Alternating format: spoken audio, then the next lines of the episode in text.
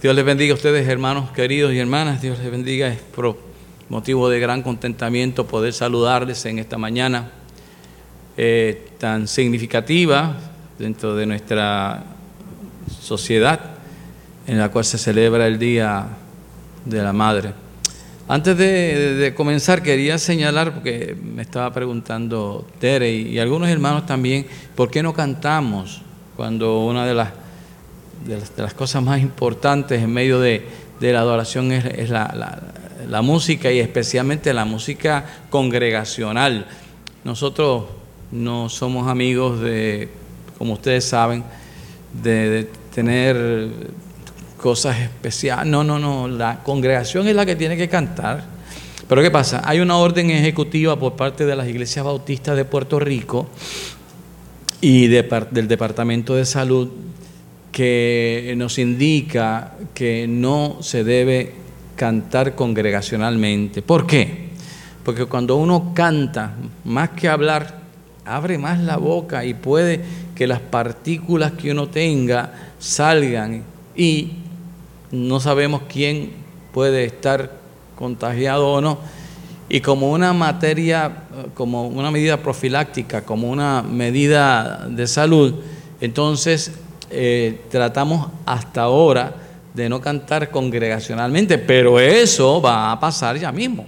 Con el favor del Señor ya estaremos eh, cantando nuevamente. Quiero invitar a mi compañero pastor Edgardo López para que sea el que tenga la lectura de la palabra que servirá de marco a esta reflexión que se encuentra en el Evangelio de Mateo. Mateo capítulo 1, versículos 18 al 21. Si es que los que tengan la espada, ábranla. Mateo capítulo 1, versículo 18 al 21. Leemos en el nombre del Padre, del Hijo y del Espíritu Santo y la iglesia exclama, amén. Todo es en pie en reverencia a la palabra. Dice así la palabra del Señor. El nacimiento de Jesucristo fue así. Estando desposada María su madre con José, antes que se juntasen, se halló que había concebido del Espíritu Santo. José su marido, como era justo y no quería infamarla, quiso dejarla secretamente. Y pensando él en esto, he aquí un ángel del Señor le apareció en sueños y le dijo, José, hijo de David, no temas recibir a María tu mujer, porque lo que en ella es engendrado del Espíritu Santo es, y dará a luz un hijo y llamarás su nombre Jesús, porque él salvará a su pueblo de sus pecados. Les invito a orar. Padre Santo y Padre Bueno, te damos gracias por la bendición y el privilegio que tú nos das de poder estar en tu casa en esta mañana, Señor. Gracias, Padre, porque tu gracia y tu misericordia nos ha traído hasta aquí. Te pedimos, Señor, bendecimos tu palabra en esta hora, Señor. Sé tú, Señor, quitando todo lo que no, no, no nos permita, Señor, conectarnos contigo en esta hora, Padre amado. Que podamos, Señor, abrir nuestros corazones y nuestras mentes al mensaje que tú no tienes para esta mañana, Señor. Bendecimos tu palabra, palabra que es viva y que es eficaz, que siempre nos alienta, que nos anima, que nos da esperanza, nos da fuerza, Padre amado, y que también nos confronta, Señor. En esta hora, Señor, nos ponemos en tus manos y háblanos que tu pueblo está presto para escuchar tu palabra, Señor. En tu nombre oramos, amén, amén y amén. Señor añada bendición a esa palabra. Tengan a bien sentarse, mis hermanos. Eh, hace, hace muchísimos, ah, antes que nada, algunos hermanos me preguntan por qué la, flor blanca. Yo soy de la vieja guardia. Y en los tiempos idos, cuando eh, nuestra madre estaba viva, utilizábamos una rosa roja en señal de que estaba viva. Pero aquellas cuyas madres habían partido ya con el Señor, pues usábamos una rosa blanca para representarla. Y ya he querido traer esto a, colación. Pero les contaba que en la Ciudad de México, en noviembre de 1968, un muchacho flaco, desconocido, su nombre era José Rómulo Sosa, cantó una canción en el primer Festival de la Voz y la Canción latinoamericana que ustedes, estoy seguro que, que han escuchado. Qué triste fue decirnos adiós cuando nos adorábamos más. Hasta la golondrina emigró, presagiando el final. ¿Se acuerdan de eso? José José, el triste, quedó en tercer lugar. Este, ustedes pensarán, este, este pastor está loco, poniéndose a cantar canciones románticas desde el púlpito. Pero no, la historia es otra. Doña Erlinda García Planés fue la madre de uno de mis compositores favoritos, Roberto Cantoral. Y cuando su madre muere, él le compone esta canción. De manera que el triste, el qué triste fue decirnos adiós cuando nos adorábamos más, no va dirigida a un amor pasional, no va dirigida a un amor imposible va dirigida a su Santa Madre. Y él honró a su madre con esa canción. Qué triste fue decirnos adiós. Por eso es que debemos valorar a nuestras madres ahora en el momento en que están vivas, valorarlas y honrarlas ahora. Hoy nuestra atención se va a posar sobre este ser angelical, divino, y santo que es la madre. Fíjense que Dios creó la mujer y la mujer es la segunda creación humana porque en la primera creación nos dice Génesis que fue el hombre. Sin embargo, estoy seguro que no hay duda entre nosotros que la mujer supera por mucho al hombre en sus capacidades salvando la física por razones obvias. Eh, la mujer particularmente tiene la fortaleza de resistir altos niveles de dolor físico. Esto es un dato científico lo que les voy a dar. El cuerpo humano puede soportar hasta 45 unidades de dolor una mujer puede llegar a sentir 57 unidades de dolor durante el parto. Es algo así como lo equivalente a fracturarse 20 huesos a la vez. Pero escuchemos lo que el Señor dice en su palabra. Dice el Señor, la mujer cuando da a luz tiene dolor porque ha llegado su hora, pero después que ha dado a luz un niño, ya no se acuerda de la angustia por el gozo de que haya nacido una persona en el mundo. Ese es el Señor hablando. Es que ese dolor se olvida ante la grandeza de tener un ser humano más. Si al hombre se le ha dado la capacidad de procrear o engendrar, es la mujer quien surge como aquella con el privilegio de dar a luz la criatura. Fíjense que es una frase muy, muy conocida por todos. O sea, se conoce como la acción de traer al mundo a una persona como el acto de dar a luz. Y esta expresión es una metáfora en la cual la luz es el equivalente a la vida. Por lo tanto, cuando se dice que una mujer da a luz, se hace referencia a que la madre le da la vida al bebé que va a nacer. Asimismo, dar a luz también es asociado al hecho de que el bebé recién nacido ve la luz por primera vez. Porque evidentemente dentro del útero de, eh, el bebé está en un lugar cálido, tibio, húmedo, y oscuro. Por ello cuando nace, se dice que la mujer lo dio a luz. pues al nacer puede percibir la luz del sol.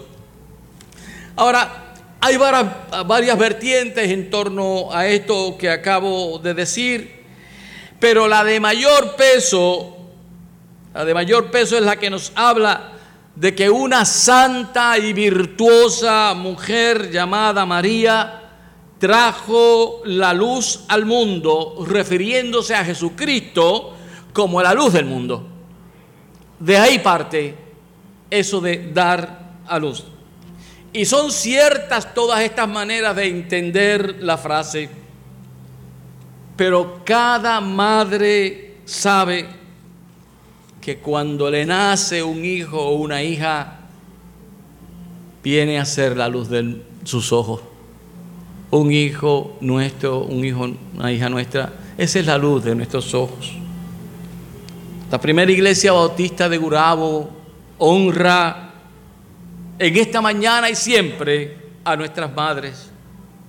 Y es mi deber hacer notar que aunque es necesario el acto de parir, de parir o la cesárea, es la crianza, es el amor, es el cuidado, es la ternura, es la entrega lo que determina la maternidad no es el solo acto de parir, sino cómo se cuida, cómo se ama, cómo se protege esa criatura. Porque hay quienes paren y no son madres. Y hay quienes no paren y son las más amorosas madres del mundo. Hay otras que con el corazón desgarrado dan sus hijos a otras personas para que no se les mueran de hambre. Estamos ajenos a eso en esta sociedad nuestra, pero hoy día está pasando eso constantemente en muchas latitudes del mundo. Las madres prefieren dar sus hijos no porque no los amen, sino porque no tienen cómo mantenerlos. Y los dan para que no mueran de hambre. Usted puede ser madre sin parir fisiológicamente hablando. Y esos son los partos del corazón. Y una de las más sublimes muestras de amor es el acto de la adopción. Cuando adoptamos una criatura, imitamos a Dios. Usted sabe que Dios nos adoptó a nosotros. A mí, perdón, a usted y a mí. Usted lo sabe, ¿verdad? Pablo en Romanos capítulo 8 versículo 15 dice, pues no habéis recibido un espíritu de esclavitud para volver otra vez al temor, sino que habéis recibido un espíritu de adopción como hijos por el cual clamamos Abba Padre. Abba es una palabra hebrea que quiere decir papito. Le decimos a Dios papito. Hay tías, madres.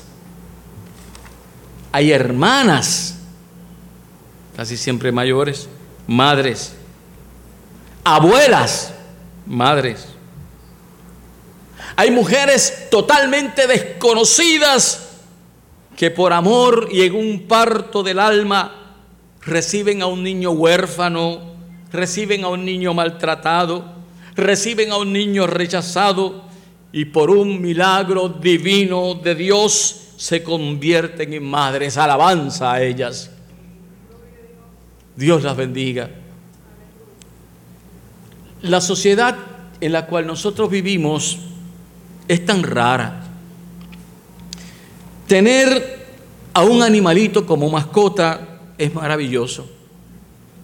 Mi hija Cristina tiene a Poli, una perrita preciosa, que es la chispa de la casa.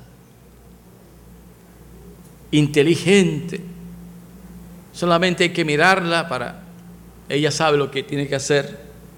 Y cuidar a esos animales, amar a esos animales, proteger a esos animales, hace a la familia muy feliz. Y es algo maravilloso porque una, mascota es parte de la familia. Pero oiga, a algunas personas se le va la mano. Algunas personas pierden la tabla cuando vierten su amor en su mascota, que está bien, está muy bien, pero causa dolor, mis hermanos, saber cómo se gastan grandes cantidades de dinero, millones de dólares en sus mascotas. Mire que en ropas de marca, usted puede creer eso, en ropas de marca mientras ignoran totalmente a seres humanos necesitados que mueren de sed y de hambre. Tenga su mascota y cuídele y ámele. Los perros especialmente son criaturas excepcionales y nobles. Pero quien gasta mil dólares en un animal, lo lleva al veterinario, le compra lacitos y cositas, vitaminas, dulcecitos, los llevan al psicólogo porque eh, eh, hasta entran en depresión los perros y, y no se dignan en aportar a guerra contra el hambre no se dignan en aportar al hospital del niño, no se dignan en aportar al hospital San Yuta, a la casa de todos, a la campaña de, de misiones, a los hospitales Schreiner, para los niños al hospital pediátrico o cualquier institución de cuidado de niños tienen en sí un grave enredo de espíritu y una total enajenación existencial. No les ha servido para nada el conocimiento de lo que es el amor de Dios gastar tres mil dólares en una mascota, que si usted lo puede hacer, hágalo. Pero no aportar 20 dólares mensuales a una institución de ayuda a niños y a sus familias es un acto de tacañería y es un total absurdo que insulta el nombre de Dios. Tenga cuidado aunque cantemos santo, santo, santo, esto no se hace. El ser humano y tanta necesidad que hay no permite que seamos extravagantemente pródigos con nuestras mascotas si descuidamos a los seres que son nuestros hermanos. Vamos al pasaje que ustedes leyeron y debiéramos leerlo tres veces, por lo menos, tres veces, cuatro veces, ahí, ahí, ahí, ahí, hasta que, le, hasta que nos metamos dentro de lo que la palabra nos quiere decir. María estaba embarazada. María es una madre soltera, mis hermanos, que si viviera en nuestros días, sería la víctima del descrédito y del rechazo por parte de muchas lenguas farisaicas que existen en todas las sociedades. Mira para allá, esa preñá, y no se sabe de quién. Parece que es ligerita la nena. ¿Y qué me dices de ese José? Es un bobolón. El Señor reprenda con su poder a, a quienes tienen esa mala costumbre de estar hablando del prójimo. Iglesia del Dios viviente que me escucha, José no fue un bobolón. José es el héroe. José es el hombre noble. José es el que hizo dos cosas. Primero, le creyó al ángel. Creyó la noticia del ángel. Y segundo, honró, cuidó y amó a su mujer como si el hijo que María tenía en su vientre fuera suyo y hay un caudal de amor, de, perdón, de amor muy grande en ese gran hombre de Dios. Ahora, vamos a ver si podemos desenredar un poco el concepto de compromiso de aquellos días. Porque para nuestra forma occidental de pensar, el concepto matrimonio en el pasaje que acabamos de leer es totalmente diferente a lo que nosotros entendemos y conocemos. Vamos a ver, vayan conmigo. Vayan conmigo. Primero, se dice, la palabra dice que José está desposado con María. Desposado es comprometido. Desposado con María, comprometido con María. Luego se dice que ante esa hinchazón de vientre y que no se sabía qué estaba pasando, él planea divorciarse silenciosamente de ella. Porque si ella, si él la acusa, María es víctima de muerte por lapidación, es decir, le entran a pedras hasta, que la matan. Pero él era un hombre noble y no quería hacer eso. Y ahí es cuando el ángel dice, no, no, para, no, quieto. Lo que está pasando es esto. Era un hombre noble. Luego de esto se le llama a María su esposa. Y a ver si aclaramos este asunto otra vez. Porque en el proceso del matrimonio judío hay tres pasos. Uno, dos, tres, tres pasos. Vamos a ver cuáles son esos pasos. Primer paso, el ketuba. En hebreo, ketuba o ketubá. Ese compromiso se hacía a menudo cuando la pareja eran niños. El compay y la comay decían, caramba, compay, yo creo que el muchachito que yo tengo podría muy bien casarse con la muchachita suya. Y seríamos más familia. compay, yo creo que sí. De manera que el primer acercamiento y el primer compromiso que se hacía era de niños. Sea, se hacía a través de los padres o a través de una persona que se le llamaba el casamentero, matchmaker.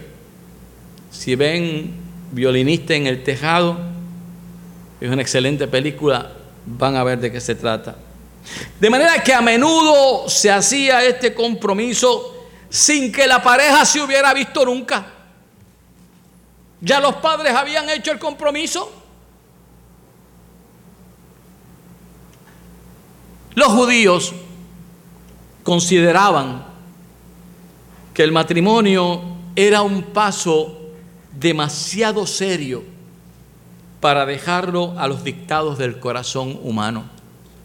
Ellos decían, esto es algo tan y tan serio que no puede depender solamente de los latidos del corazón y del yo te quiero y chichichija. Entonces hay una segunda fase en el proceso del compromiso. Se llama ratificación del compromiso, donde la pareja, o sea, ese, compromiso de, de, niños, viene una segunda parte que se llama kiddush.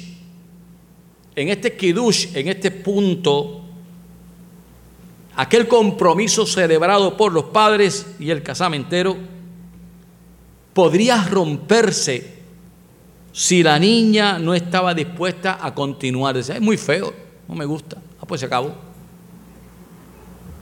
Pero por obedecer a los padres, en la gran mayoría de los casos, eso seguía para adelante. Pero una vez se celebraba ese segundo compromiso donde el compadre y la comadre llevaban sus copitas de vino y llevaban también un cofrecito con la dote porque cuando se iban a casar cada familia aportaba un dinerito para que la pareja comenzara. Eso, e, e, e, esa, esa, fase, el, el kiddush, segundo compromiso durante, ese, ese ya era absolutamente vinculante. Ya cuando se ratifica ese segundo compromiso, ahí es como si estuvieran realmente casados y duraba un año.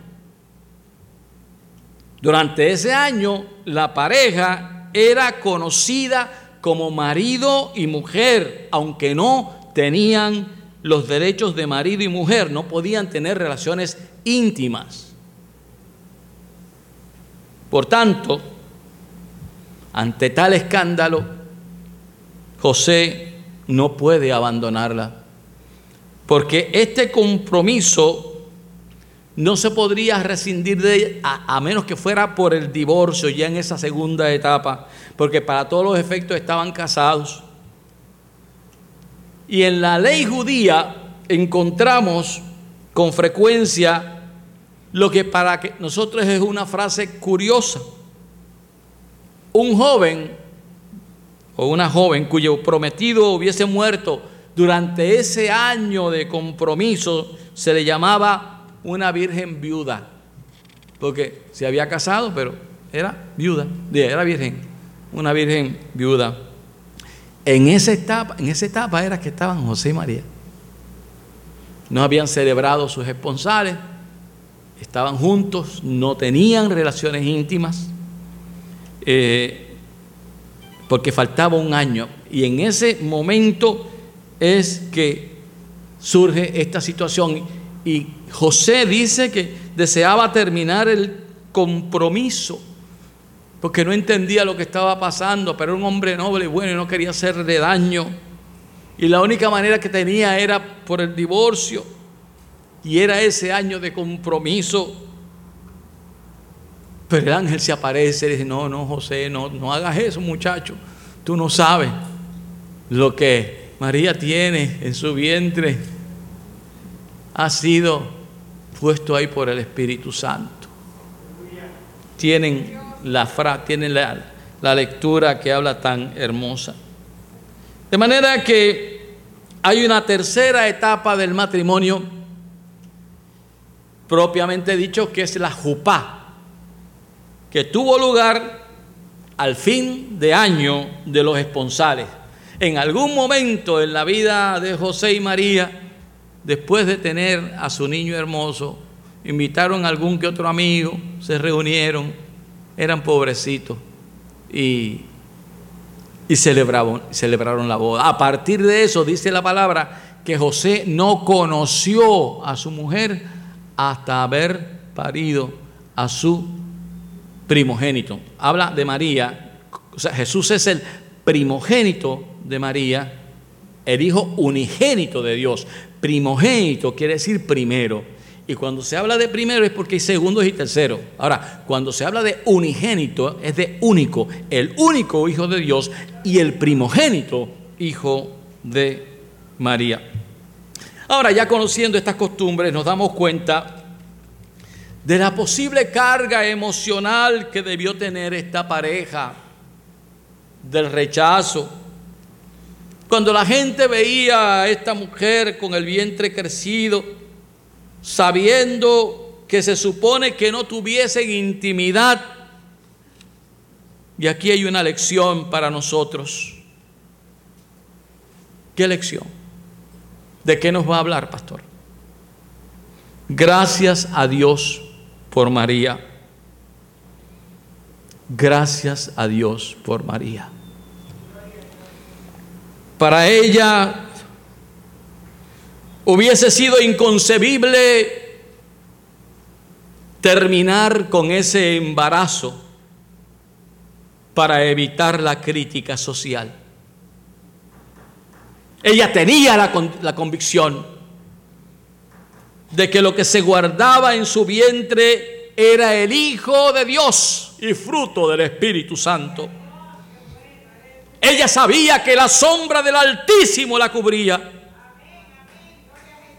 Gracias a Dios que María parió a Jesús.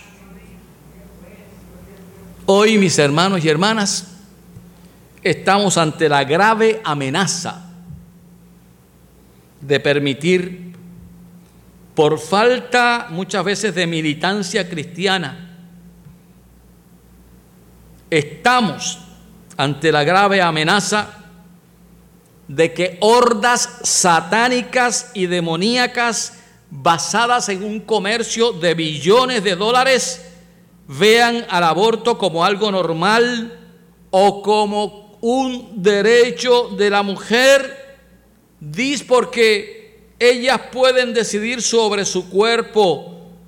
Deténgase ahí. Si ellas quieren decidir sobre su, su cuerpo, allá ellas. Pero el detalle es que lo que tienen en su vientre no es su cuerpo, es otro cuerpo. Ya concebido, un cuerpo creado con vida. Tus ojos vieron mi embrión, dice la palabra. La Organización Mundial de la Salud informa que cada año se practican en el mundo 25 millones de abortos por año. Dios tenga misericordia de aquellas personas que justifiquen el genocidio de millones de bebés asesinados. Y oremos al Señor para que este holocausto, peor que el de Hitler, cese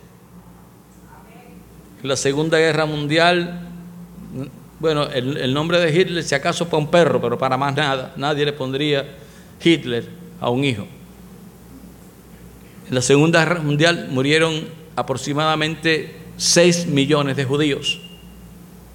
Y aquí cada año están asesinando a mansalva criaturitas que no tienen voz para defenderse. 25 millones por año. Saque la cuenta en 10 años 250 millones de vidas, la misma población de los Estados Unidos. Yo pido a Dios, Dios, mío, permite, permite Padre, porque el problema es que no solamente es la madre, alguien engendró ese muchacho. Pero yo le digo al Señor, Señor, permite que cuando una mujer, incluyendo su pareja, que se haya practicado un aborto, llegue a la otra orilla, que cuando muera, oh Señor, permite que pueda contemplar la hermosura de cada, de cada uno de esos bebés. Y que esos bebés le pidan la bendición y le digan, mamá, te amo. Y que tu amor, Dios mío, fluya a través de esos pequeñitos para que el alma de esa mujer encuentre la paz. Si tú que me escuchas has considerado una acción de esa naturaleza, mejor dalo en adopción.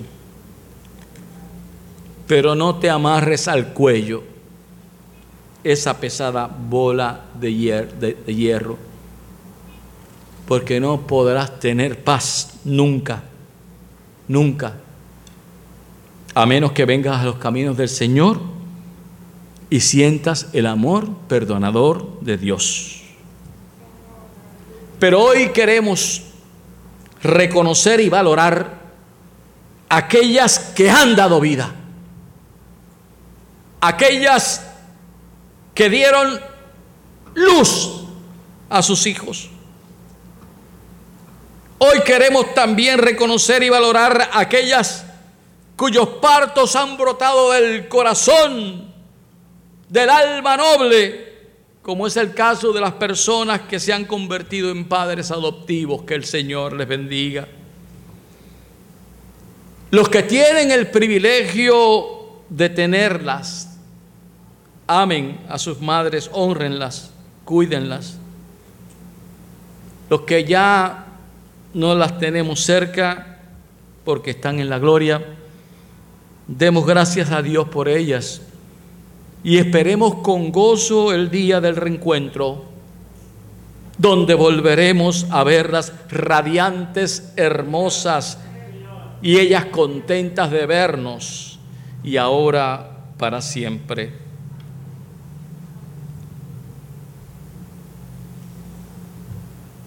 En los anales de la música popular, un compositor dominicado muy admirado por quien habla, don Rafael Solano Sánchez, recibió por parte de Dios la inspiración para componer lo que se considera el segundo himno dominicano. Fue en noviembre de 1968, cuando se celebraba el primer festival de la canción dominicano, dominicana, que se escuchó por primera vez en la voz de Nini Cáfaro aquello que dice, por amor se han creado los hombres en la faz de la tierra. Esa canción, por amor, nos estremece. Y nos estremece por la, por la ternura del mensaje. Por amor se ha grabado en inglés, en español, en ruso, en portugués, en alemán, no sabemos, en, en japonés. Pero a lo mejor lo que usted no sabe es que en un acto protocolar del gobierno dominicano, siendo don Joaquín Balaguer el presidente de la República, ya anciano y ciego, al escuchar esa melodía, al escuchar por amor, su alma se conmovió. Y se conmovió tanto que este anciano de noventa y tantos años, lentamente, como pudo, se puso en pie. Y cuando la audiencia vio esto, emocionados, todos imitaron la acción del señor presidente. Y desde ese momento, cada vez que se interpreta esa canción que se ha convertido en himno, el pueblo dominicano se pone de pie. Y es que yo pienso que el mensaje de esa canción es el mismo mensaje de nuestras madres a nosotros. Porque así habla el corazón de una madre. Por amor soy de ti hoy. Por amor y agradecimiento, ruego a la congregación que se ponga en pie. Imitamos al doctor Balaguer.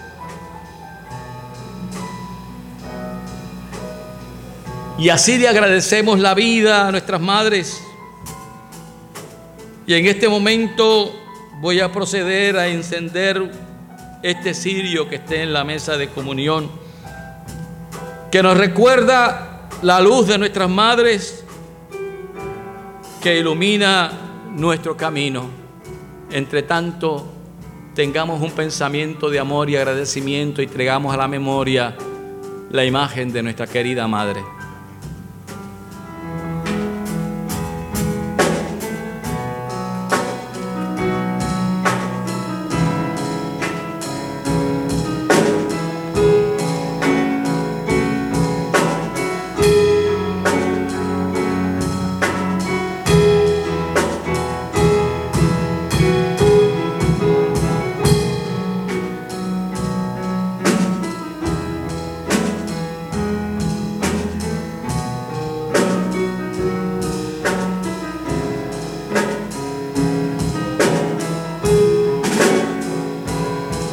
Mientras viva, por amor, por ti, por amor, por amor, por amor, por amor,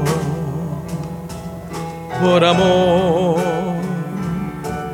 por amor, por amor, por amor. Bendito sea su nombre. Hermanos y hermanas, si me lo permiten, y con el permiso de don Félix López, ¿se acuerdan de don Félix? Tenía ritmo, cantaba desafinado, no había manera de seguirlo en el piano, en la batería, no conocía nada de eso, pero escogía unos himnos tan hermosos. Y lo que escuchábamos era el mensaje de ese himno que nos llenaba el alma de consuelo nuestros gloriosos himnos. Permítanme en esta mañana y ya para concluir, compartir con ustedes otro poema escrito precisamente por Roberto Cantoral. Este poema él lo llamó Madre. Y dice así.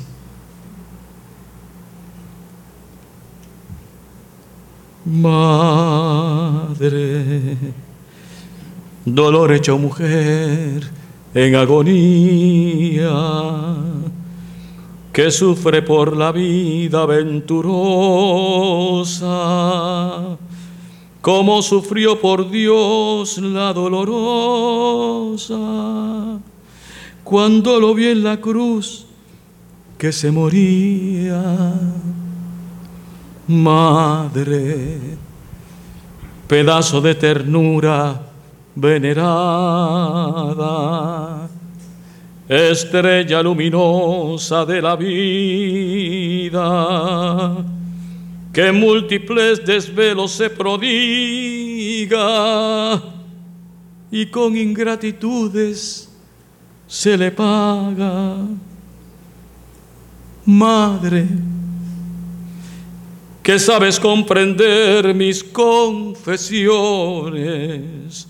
Deja apoyar mi frente ya cansada y reza la oración acostumbrada que siempre me llenó de bendiciones, eterno Dios, que fuiste sin pecado concebido Perdona la ambición de mis anhelos y entrégale la gloria de tu cielo a todas esas madres que han sufrido.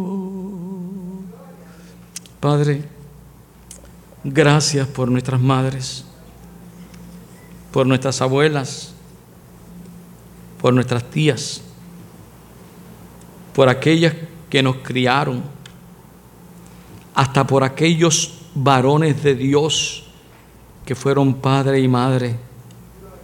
Te damos gracias en esta mañana. Consérvalas en tu amor y alegra el corazón de ellas. Ayúdanos a tratar de, de no darle dolores de cabeza y permite, oh Señor, que como padres responsables y abuelos responsables podamos enseñar a nuestras hijas y nietas a respetar la vida. Porque gracias a una madre responsable tenemos a un Salvador. Y ahora, que tu bendición como buen Padre que la gracia que emana del amor de tu amado Hijo Jesucristo y que la fortaleza y la consolación del Espíritu Santo sean con todas nuestras madres y con todos ustedes, ahora y por siempre. Amén, amén y amén. Dios les bendiga. Vayan en paz. Feliz día de las madres. Thank you.